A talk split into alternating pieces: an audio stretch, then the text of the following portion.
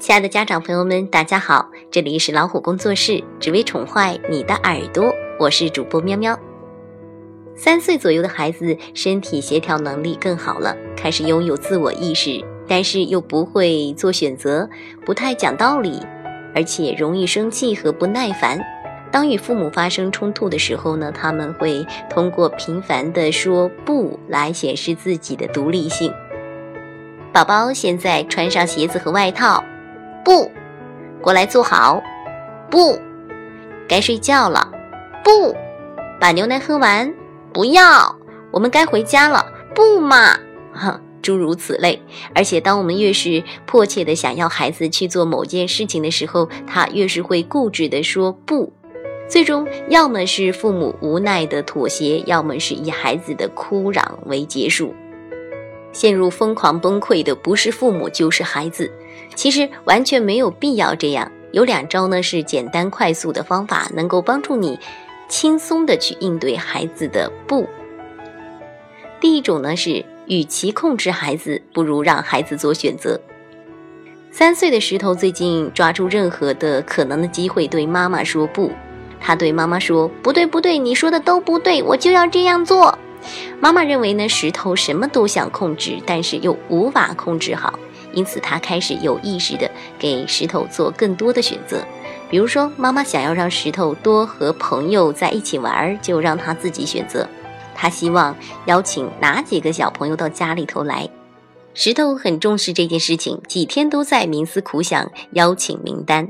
小朋友来家里的时候呢，他也能够当一个很好的主人，热情的去招待小朋友们。多让孩子做选择，不管是多么小的选择，都能够给他一种参与感，让他知道爸爸妈妈尊重并且重视他的需求。让孩子做选择呢，还可以培养孩子的独立意识，让他学会对自己的行为负责。假定孩子愿意去做你所要求的事情，那么给他的选择应该是怎样做，而不是要不要做。你的啰嗦要求只会引起孩子的反感。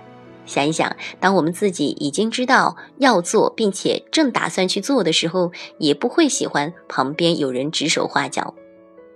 比如，目标是让孩子顺利的穿上衣服，你一定不能说“你现在穿衣服”或者是“你该穿衣服了”，而是应该说“今天是我给你选衣服，还是自己选呢？”比如，到了吃饭时间了，不要对孩子大嚷大叫，“该吃饭了，还不快点！”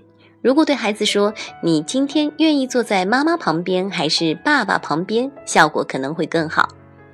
另外，提供选择的时候呢，注意以下四个小技巧，会让选择变得更有效果。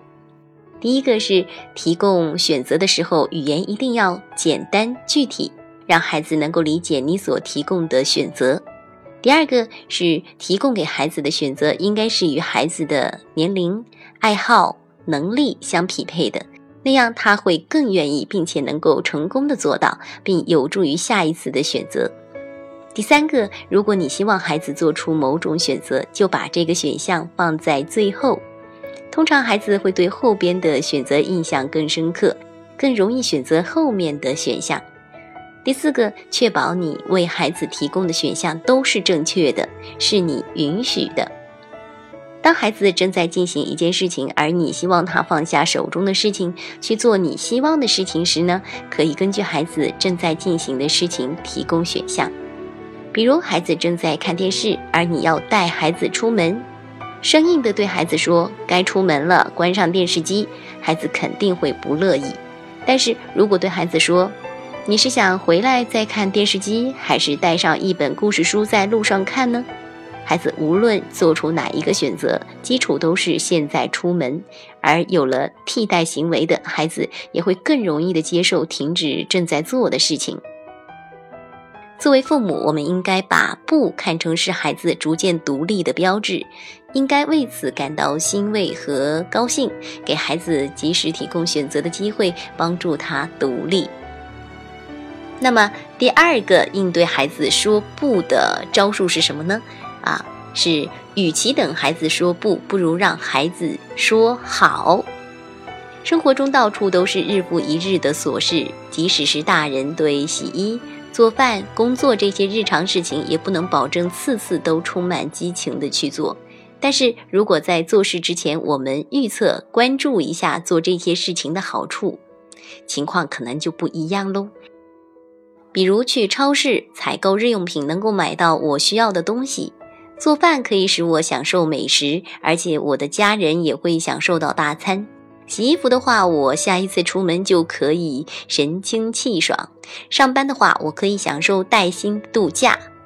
这样看起来，事情就会变得容易得多，我们也会变得主动和积极。这一点对孩子来说也完全适用。通常孩子知道自己必须做一些日常事务，如果能够引导他关注到做这些事情会带来好处，而不是单调和枯燥的话，他就能更快、更轻松地去完成。所以下一次想要让孩子做什么，而孩子说不的时候，就想象如何先让他说好。大为的妈妈就是这样做的。过去让大为与自己去超市购物，简直是疯狂之举。他到处跑，一会儿就不见人影了。他随便把东西放进购物车，到结账的时候呢，我才发现很多东西都是双份。现在我改变了方法，到了超市门口，我让儿子知道，如果他能够合作，采购就会快一点。我们就可以在超市门口玩上一会儿的摇摇车。他同意了。在买东西的时候呢，我也让他参与进来，问他这周想吃什么，家里缺少什么了，由他从货架上拿东西给我。大为这次非常的配合，我们的超市购物只用了平时一半的时间，我也履行了诺言，让他去坐摇摇车。现在每周忙碌而紧张的时刻，变成了我和儿子的美好时光。要让孩子说好，有三步哟。第一步，问自己，这对孩子有什么好处？第二步，向孩子强调好处。第三步，提醒他及时完成事情，集中他的注意力，因为他的注意力在第二步可能就分散了。比如让孩子刷牙，你可以先对孩子说：“你今天自己挤牙膏好吗？”然后说：“呃，你要在牙刷上挤多少牙膏呢？”最后说，我们快一点才有时间挤牙膏呢。让孩子先说好，你就会像大为的妈妈一样，为孩子的合作感到惊讶。有的父母担心这是不是贿赂？是不是贿赂要看你的动机和手段了。如果你是为了让孩子养成一个好习惯，并且用的是玩具、糖果、饼干等物品，就不算是贿赂。如果你只是让孩子少烦你一会儿等短期的利益，那就算是贿赂了。好啦，以上这篇文章出自致力于零到六岁儿童家庭教育研究的瑞雪老师的著作《陪孩子走过三岁叛逆期》。读书分享，这里是老虎工作室，欢迎大家用手机微信订阅公众号“老虎工作室”，点击左下角菜单的“加入我们”，那里有更多的精彩资源和大家共享。我们下期再会。